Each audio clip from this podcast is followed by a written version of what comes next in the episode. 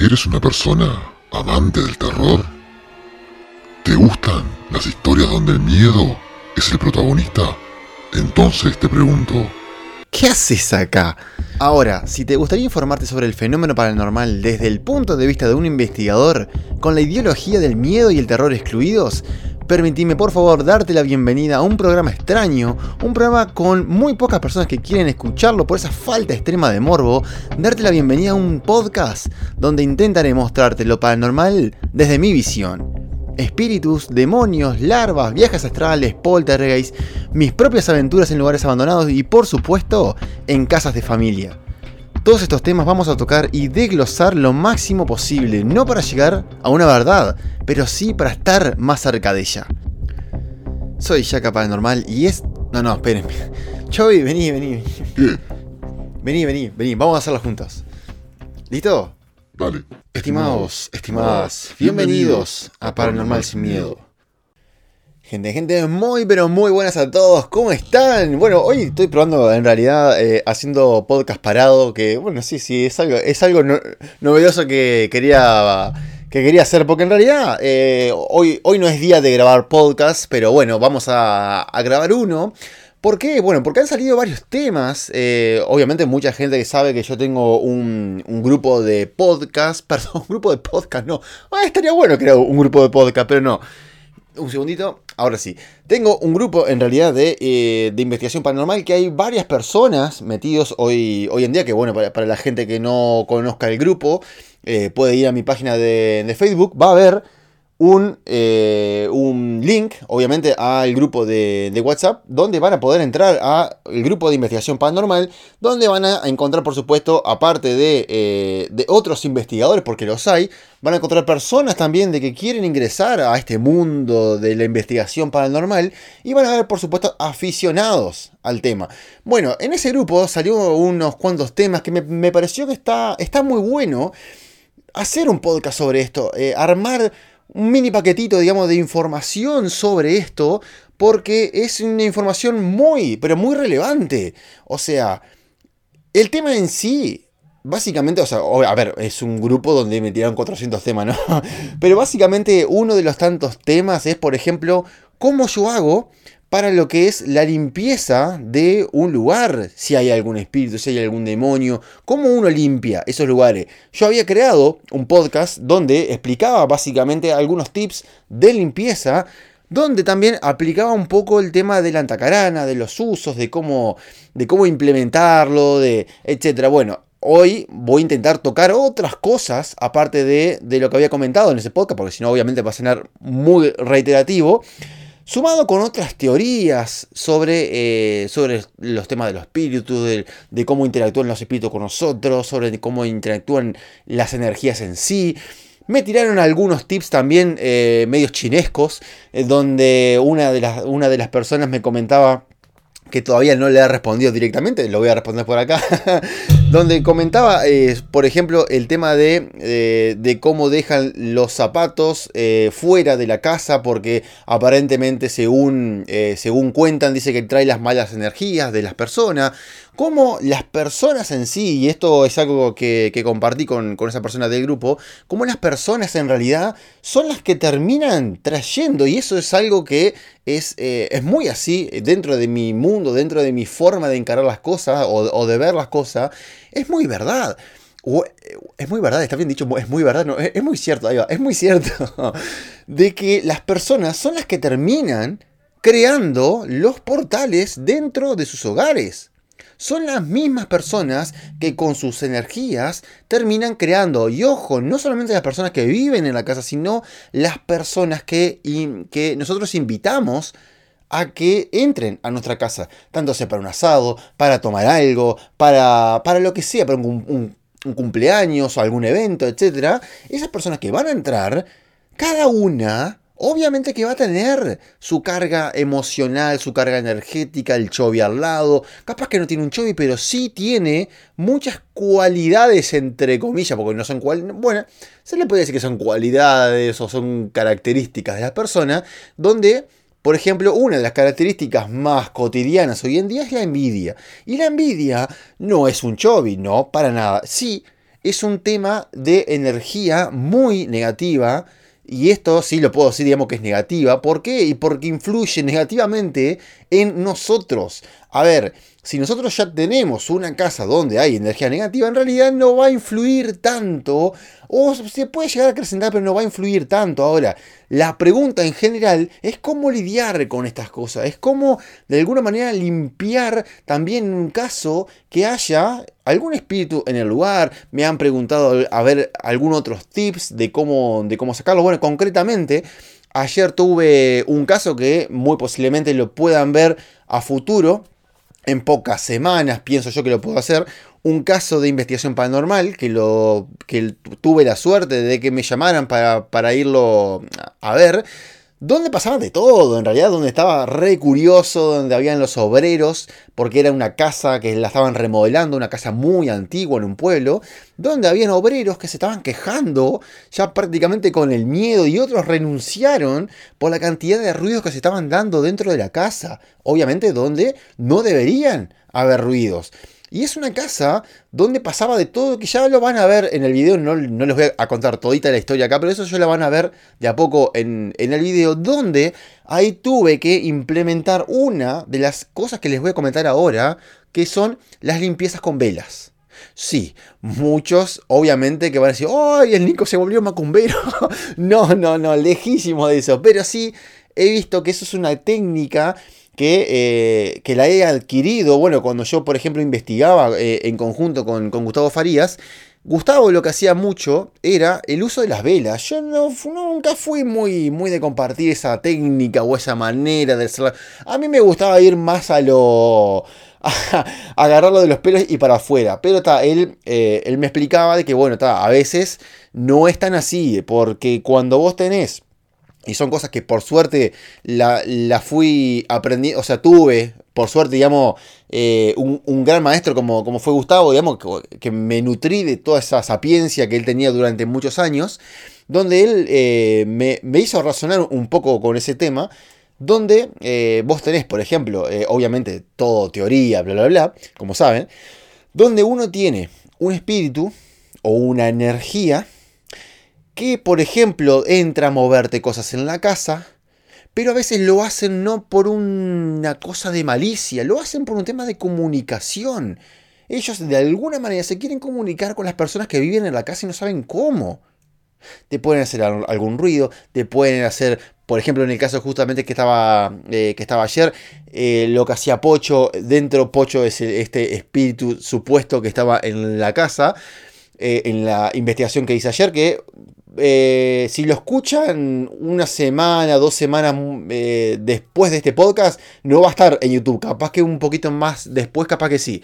Digo para la gente porque no sé cuándo van a escuchar este podcast, pero fíjense en la fecha que está este podcast y calculen unas dos semanas y media, tres semanas como mucho, eh, de que va a estar ese, creo que lo voy a llamar el abuelo Pocho, no lo sé, pero búsquenlo por Pocho en mi canal de, de YouTube, que seguramente va a estar donde lo que hacía Pocho era mover determinadas cosas, te apagaba la luz, te subía, y eran eh, llaves de luz que eran muy, muy pesadas porque eran viejas. Uno tenía que implementar una cierta fuerza a esa llave para prenderla y apagarla, y él lo hacía. Sumado a eso, era la cantidad de ruidos que habían en la casa, los llegaban a ver caminar en la casa, o sea, una, una de sus, creo que era sobrina, nieta, una, ahora no me acuerdo bien el parentesco, pero creo que era nieta, algo de eso, que lo llegó a ver eh, manifestarse, lo vio trasladarse de un, lugar a otro dentro de un cuarto, aclarando que Pocho, tanto como otra persona más, habían muerto en esa misma habitación. Sumado a eso, pasaban otra, otra cantidad de cosas, aparte, digamos, de los movimientos, etc. Lo que hacía Pocho, por ejemplo, era acostarse con alguna de las personas y las abrazaba y estas personas se sentían abrazadas o apretadas de alguna manera por alguien, misma sensación como si alguien se acostara contigo y te abrazara. Entonces, en ningún momento de esos escuché que eh, Pocho le pegara a alguien, que Pocho le hiciera daño a alguien, que hubieran enfermedades en la casa, que hubiera olor a podrido en la casa, que esas son las marcas que uno se puede decir que son las más relevantes para decir, bueno, acá hay algo feo, Acá hay algo que no tendría que estar. Bueno, sí, Pocho tampoco tendría que estar, pero cuando uno ve cosas más densas que ya crean enfermedades, que crean disturbios, que, las personas pierden su, trabajo, bueno, mil cosas, eh, ahí es cuando uno entra muy diferente. Y lo que me decía Gustavo, cuando trabajaba con él, era que, bueno, vos tenés el espíritu bueno, digamos que está, que a veces hace algunos movimientos, te puede hablar, se te puede sentar en la cama, pero, no, pero vos no sentís mal, vos no sentís denso el lugar, vos no te sentís eh, con más violencia. Eh, entonces esos son los buenos, catalogados como los buenos. Entonces, a uno bueno, no está bueno, dentro, valga la redundancia, no está bueno agarrarlo de los pelos y sacarlo para afuera. Así a lo, a lo malo, digamos. ¿Por qué? No sé. La verdad que no. Eh, es, algo, digamos, que nunca supe bien el por qué. Digo, porque al final del día los voy a sacar a, todos para el mismo lugar. Entonces, no. O sea, ¿cuál sería la diferencia de sacar un espíritu malo a un espíritu bueno y el método. Para mi forma de ver es el método, porque con uno, con el bueno, digamos, uso la vela, donde le explico con amor y paz eh, que se vaya. Ayer, por ejemplo, me pasó eso, eso curioso que eh, van a ver en el video, que yo estaba eh, en conjunto, que fue quien me... quién fue el nexo, digamos, entre la familia y yo, que fue Carlos Bermúdez, que obviamente muchos lo conocerán porque estuvo investigando conmigo en la, en la capilla de Farruco. Eh, también, obviamente, estuvo en el Valle de los Espejos, porque obviamente es el, dueño del lugar, es el protagonista del video. Pero eh, para la gente que no lo conozca, vaya a ver esos videos que lo va, que lo va a encontrar en YouTube, recuerden, en el canal de YouTube de, de Paranormal. Y entonces, lo que pasó fue que cuando yo le hablé, a este tal pocho para que se vaya, imagínense que yo le prendí una vela, le puse un detector de, medición de campos electromagnéticos al lado de la vela porque también quería medir si podía medir algo.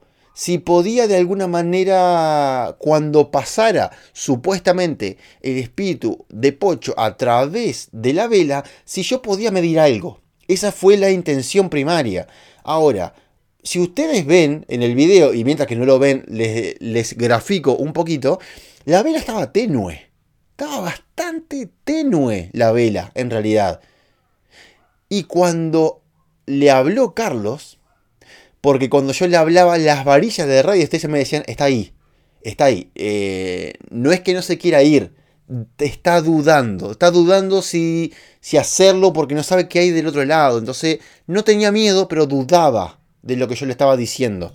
Entonces, cuando le empezó a hablar Carlos, que Carlos tiene mucha más eh, eh, sapiencia, por ponerlo, o, una forma recontra mucho más elegante que la mía, de, claro, Carlos ya ha, eh, ha estado en muchas meditaciones, ha eh, no sé cómo, cómo, decirlo, ha presenciado, ¿no? Porque en realidad el que las, ahí va, es el, el que dirigía las meditaciones en, el Valle de los Espejos era Carlos. Entonces ella tenía una manera de hablar recontra mucho más pacífica y amor y paz que la mía. La mía era un poquito más de hacelo, hacelo, dale hacelo. O sea, yo eh, imponiéndome un poquito más. Carlos era mucho más paz y amor. Entonces cuando Carlos le habló, increíblemente se fue a mí como que no me dio mucha pelota. O sea, yo le hablaba y estaba ahí dudativo, que no sé, que qué hago, que... Y, ta, y las varillas me decían, está ahí, está ahí, pero no, pero no cruzó todavía. Cuando cruzó, no, me, no nos pregunten cómo, pero todos nos dimos cuenta en el momento que se... obviamente estamos hablando de la situación, no qué pasó realmente. La situación, la teoría, etcétera, es que la vela literalmente empezó la luz de la vela, se empezó a maximizar mucho más. Pongámosle un, el doble. Fue prácticamente el doble y un poco más de, eh, de luminiscencia, de, de, potencia en el fuego, sumado a que cuando la vela empezó a crecer, el medidor de campos electromagnéticos empezó a ascender la primera luz. Que eso no fue lo que estaba pasando. Estaba la vela prácticamente eh, con una luz muy chiquita y el, medidor de campo estaba apagado prácticamente. Cuando la luz empezó a crecer, eh, el medidor empezó a medir. Uno puede decir, el fuego de la vela tiene campos electromagnéticos para llegar a encender ese aparato y no, Que yo sepa, no. Me faltaría hacer capaz que más pruebas. Capaz que podría prender más velas eh, al costado de, algún medidor. A ver qué pasa. Digo, de momento que yo sepa, no. Y si, y si llegara a tener, no creo que tenga tanta potencia para elevar a, a la primera luz del aparato. Pero bueno, son cosas que obviamente uno tiene que experimentar y ver. Pero lo que sí, obviamente que aparte de, de que cuando se lo pidió Carlos, de que la luz creció, de que el medidor de campo se encendió, las varillas ahí automáticamente me dijeron, ya está, ya no está más. ¿Dónde está? No, me decían. Porque antes me señalaban a mi izquierda, donde él estaba, y ahí ya no estaba más. Entonces, esa es una de las formas donde cualquier persona, no necesariamente tiene que ser un investigador, no necesariamente tiene que ser nadie en especial, cualquier persona que quiera de alguna manera limpiar un lugar, si piensa o si realmente sabe que hay algún espíritu, algún demonio, no, los demonios no, algún espíritu bueno en el lugar y es la mejor manera es la manera más fácil. No tienen que hacer rituales, no, no, tienen que prender la vela y pedirle que use la vela como portal para irse. Si quieren, le hablan, le hablan eh, a la persona, perdón, al espíritu, si, fue algún parte de, de, ustedes, cada uno le va a saber hablar de una manera linda para que se vaya, para que se despida, para que largue, para que desapego, etc. Entonces ahí se va a ir. Ahora, cuando es algo malo, no voy a decir muy posiblemente, pero yo no lo haría. Yo no haría un ritual de estos, vamos a llamarle ritual por, ponerle un nombre. Yo no haría algo así cuando es algún demonio, cuando es algún espíritu muy negativo por alguna manera. Yo no le prendería una vela. Porque no sé, la verdad no sé qué es lo que podría pasar en ese caso de que la vela se encienda. Desconozco si eso se puede llegar o no a poner más violento. Y eso es un... Mm, no estaría bueno, porque eh, muchos de ustedes no son investigadores, no, no, no tienen una eh, sapiencia de cómo manejar la situación y capaz que no estaría bueno. Ahora, ¿cómo se dan cuenta cuando es negativo más allá, digamos, de, de, mm, de la situación, de el olor a podrido empieza a aparecer. Esa es una de las cosas. Sumado con muchas enfermedades. Sumado a muchísimas discusiones en la familia. Esas explosiones de familia que hay de la nada. A veces, bueno, esas son otras características de los, de los chovis malos. Entonces, ¿qué tiene que hacer uno para sacar esas cosas? Y, como les había hablado en el podcast anterior, el tema del poder de la palabra. El poder de la palabra, como yo a muchas personas les digo, eh, tanto aficionados a lo paranormal como otras personas que quieren eh, incursionar en esto de la investigación paranormal, pero concretamente em, a la investigación como tal, o sea, no solamente investigar, sino a la ayuda de la familia, es practicar el tema del poder de la palabra.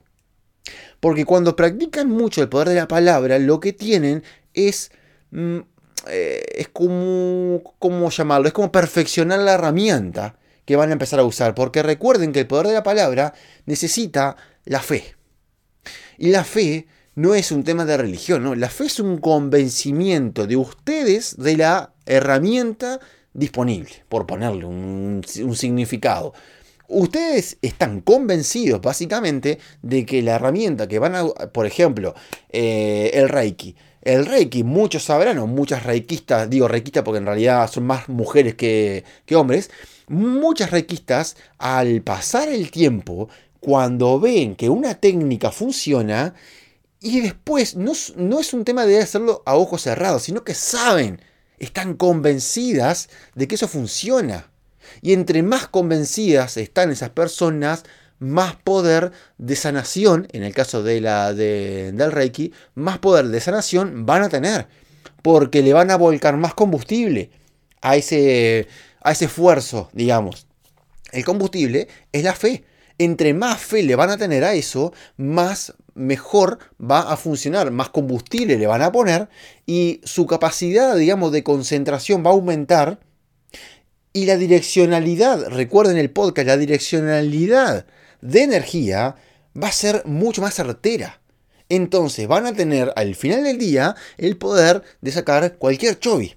El tema es la concentración que tengan y el poder de la palabra que tienen. Y cómo eso se mejora usándolo.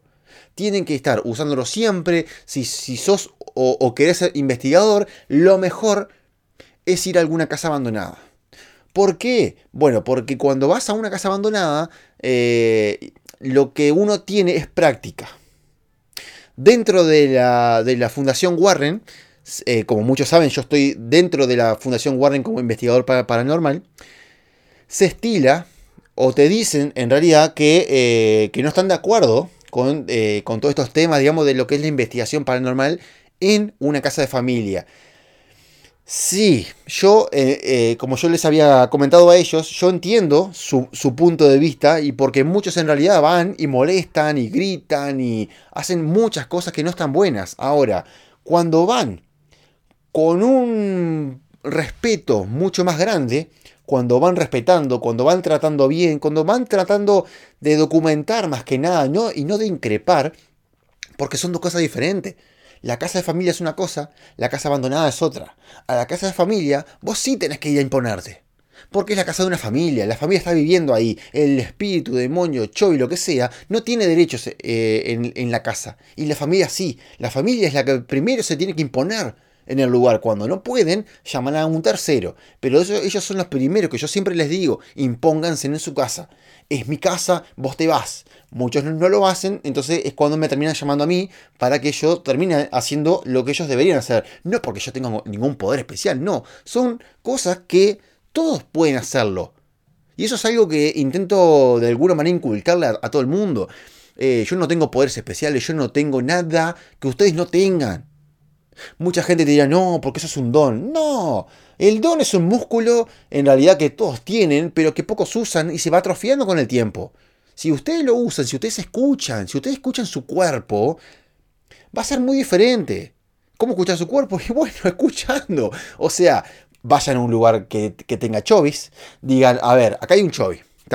¿Dónde está el chovis? Y van con su cuerpo, sin aparatos, porque una, una de, las, de las otras preguntas que me habían dicho, eh, preguntas no, en realidad eh, una, una de las personas dentro del grupo estaba, estaba comentando de que, bueno, de que a veces varios aparatos, de que no estaba bueno tener varios aparatos de investigación paranormal, sino que eh, a veces entorpecía un poco más el trabajo. Está, yo obviamente, yo ya le contesté de que eh, no estaba tan de acuerdo con esa forma de pensar.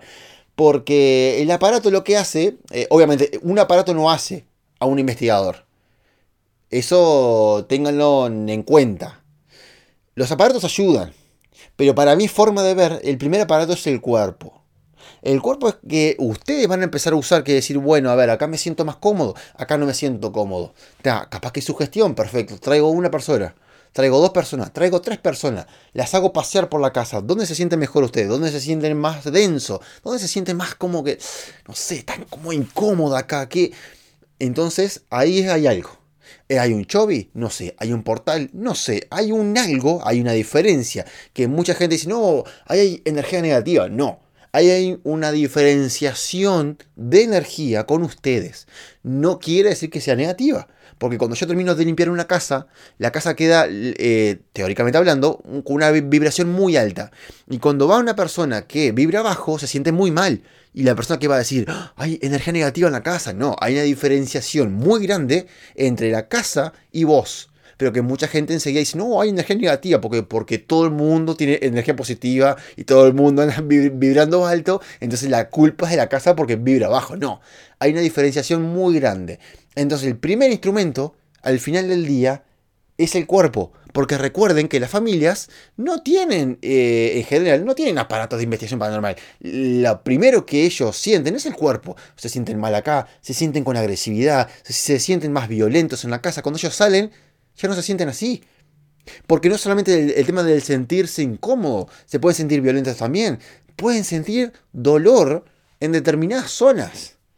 Pueden sentir un dolor en el pecho, pueden sentir un dolor en la columna, pueden sentir... Dicen, muchos dicen, por lo menos eh, no me ha llegado a pasar a mí, que cuando van a algún lugar donde se, donde se ahorcó alguien, si eso está ahí todavía, a veces pueden llegar a sentir un, dolor en el cuello, como que algo los aprieta. Y es la sensación que él sintió. No quiere decir que los están atacando, no, sino que ustedes están de alguna manera canalizando lo que él sintió en ese momento. Son cosas que los aparatos no van a sentir nunca. Y en parte, por eso digo, comparto lo que esa persona eh, me, había dicho, de que a veces los aparatos eh, pueden jugar en contra. Y sí, los aparatos están buenísimos, pero no son todo, porque uno puede sentir muchas cosas y los aparatos a veces no, no, no, suenan nada. O sea, quedan muertos. En general, a mí, por ejemplo, en las investigaciones mías, y yo eh, siento más de lo que los aparatos muestran el que me ayuda un poco más es la Xbox, porque, no sé, ¿por qué es la que me ayuda más? Porque las mediciones de campo electromagnético a veces son muy bajas, muy bajas, tan bajas que no se sienten. Ahora, la Xbox lo que me ayuda es, con el tema de las voces, eh, y eso eh, de alguna manera te, te, ayuda a saber que había algo ahí, sumado con el tema de las varillas de radiestesia. Que recuerden el podcast de las varillas de radiestesia, que las varillas las mueve uno porque uno canaliza la energía del lugar. Las varillas lo que hacen es intentar eh, graficar de lo que vos estás sintiendo, pero las varillas no sienten nada. Las varillas eh, no te contestan nada, sos vos inconscientemente, a través de, tu cuerpo, canalizando esa misma energía que hay en el lugar, es donde están las cosas. Acá están, acá están las llaves del auto que perdí, acá está el fantasma, acá está el demonio. Te señalan, te muestran, te, te, te dicen sí, no, pero son respuestas que en realidad tenés vos ya. No son cosas, digamos, que vos eh, estás de alguna manera canalizando un espíritu, que no, no descarto, ojo, no descarto, pero en general es uno el que tiene esas respuestas y los aparatos te ayudan, otros te perjudican. Yo sigo parado en la, tesitura, digamos, de uno de los aparatos que a mí más me choca ver es la Kinetic o la famosa Kinect eh, o, como, o, como, le llamen, que en realidad para la gente que no, que no lo conozca, es un medidor biométrico donde eh, capta formas literalmente de un cuerpo humano. Entonces, ello, la cámara te forma con palitos en el software, entonces te intenta de alguna manera graficar el movimiento de una persona que está enfrente a la cámara. Entonces vos te moves y los palitos se mueven como que, como que vos estuvieras en la pantalla. Ahora, seguimos parados, digamos, en la misma tesitura que yo había dicho eh, anteriormente en el podcast de, de los aparatos. Yo no soy muy de, em, de, ese aparato. ¿Por qué? Y porque la energía, como tal, eh, hablando de física, no tiene forma. La energía no tiene forma humana. Mucha gente te va a decir, no, pero yo vi a mi tío. Sí, pero una cosa es como vos se te muestra, otra cosa es lo que es. Hay muchas teorías que por lo menos son, eh, dicen eso, de que eh, ellos se te pueden mostrar de alguna manera, pero en realidad son otra. Entonces, uno tiene que entender que la energía, al no tener forma, o sea, es como, yo lo había graficado así, yo, esto es como el agua fuera de una botella. El agua dentro de la botella, o sea, dentro del cuerpo, tiene su forma, pero fuera de la botella no tiene su forma. Entonces, ya ir con, la, con el pensamiento de que, ah, si es un espíritu, tiene forma humana, entonces necesito esto, y es un error gigantesco, a mi entender. Ahora, ¿funciona? Y capaz que funciona. Yo no soy de usarlo. Eh, a mí no me gusta para nada, digamos, porque es un algoritmo en realidad que intenta reconocer patrones. Puede reconocer patrones de, las líneas de la casa, en una cortina, eh, en una puerta, y te puede malformar a veces, y te puede graficar cosas que no hay. Entonces, la suma de las evidencias es lo que hacen que el fenómeno paranormal sea un poco más tangible. Vos tenés la kinetic y vos ves que hay, hay una cosa, un ser humano que se está moviendo ahí enfrente, le decís a ese eh, supuesto ser humano, bueno, a ver, toca otro medidor, por ejemplo, un medidor de movimiento. Si eso se mueve, si ustedes ven que esa cosa amorfa en la pantalla se mueve de, de un punto A a un punto B, y sumado a que el medidor de campos electromagnético suena y el de movimiento suena, ¿eso quiere decir que es un fantasma? No. Eso quiere decir que hay una energía que está captando y le está dando una cierta forma humana el aparato, que tiene un volumen, por eso es que, es, eh, por eso es que el sensor volumétrico de movimiento lo detectó, y que tiene una cierta carga energética, esa masa de energía, porque el medidor de campos electromagnéticos lo pudo medir. No es un fantasma, no es un espíritu, no es un demonio, es lo que es. Recuerden lo que yo les había dicho en el, podcast de los, eh, aparatos. Es lo que es. Los aparatos no miden fantasmas. Miden, por ejemplo, el de Kinetic mide un patrón. El del MF mide campos electromagnéticos. El de movimiento mide eh, cosas volumétricas, o sea, que tengan volumen, no, no miden insectos, miden cosas grandes que se mueven. Entonces, ayudan y ayudan, perjudican también. es como toda herramienta, es según cómo la uses. Si al final del día, porque obviamente que como muchos youtubers hacen, que venden el miedo, que venden el cuco, y te venden, oh, esto, este demonio lo capté en mi casa, este espíritu lo detecté con la cámara biométrica de la Kinetic. Y es mucho más gráfico para toda la gente que quiere ver un fantasma, es más lindo, es más, pero es mentira. Al final del día, la gran mayoría de las cosas mostradas con la Kinetic son mentiras. Muy pocos contados son los casos por ejemplo, este, me, acuerdo uno, a este lo, voy a, nombrar, que es Aldo. Eh, Aldo es un investigador paranormal eh, en Uruguay, donde él, por ejemplo, eh, que siempre discutimos con todas estas cosas, digamos, de la, de la Kinetic, donde él eh, filmó donde la Kinetic mostraba un ser humanoide, por ponerle un nombre, arriba de una silla de una niña, sumado a que había un aparato, eh, ahora no me acuerdo perfecto y Aldo me va a matar, pero no me acuerdo perfecto, pero creo que era un aparato, no sé si era un juguete que, que se prendía si vos lo tocabas y eso, y el aparato midió como que había una cosa ahí, le pidieron que tocara eh, el botón o algo eso de juguete y lo tocó entonces, tenés interacción con una cosa que está intentando representar ese algoritmo de la Kinetic. ¿Eso quiere, decir que es una niña, que es un fantasma? No. Es lo que es. Nuevamente vamos a eso. Por eso que los aparatos ayudan mucho. Ayudan también a sacar ese, eh, ese pensamiento de que capaz que soy yo, capaz que yo lo siento, pero capaz que porque por un tema de mental, por un tema de nervio, esto lo saca porque los aparatos no tienen miedo no se van a poner nerviosos los aparatos, no van a sonar porque tengan miedo. Es lo que ayudan los aparatos, pero es como todo. Eh, ayudan en medida, digamos, de que se use bien. Vamos a ir terminando. puedo estar horas, puedo estar horas, como, como mucha gente sabe, gente. Pero bueno, vamos a ir obviamente terminando sin eh, olvidar de que, por supuesto, invitarlos a todos a lo que es eh, la página de yacapanormal.com. Invitándolos, por supuesto, a lo, a lo que es la página de, YouTube de yacapanormal.com también, donde van a ver el caso del señor tío Pocho. Tío Pocho no, el abuelo Pocho. El abuelo Pocho. Yo ya, me, yo ya le encajé el tío Pocho ya. bueno, gente, al final concluimos este programa de Paranormal Sin Miedo, esperando por supuesto que les, haya gustado, pero lo principal es que sepan y asimilen que el fenómeno paranormal no tiene ni debería poseer una característica tal como el miedo. Gente, les mando un abrazo y nos estamos viendo.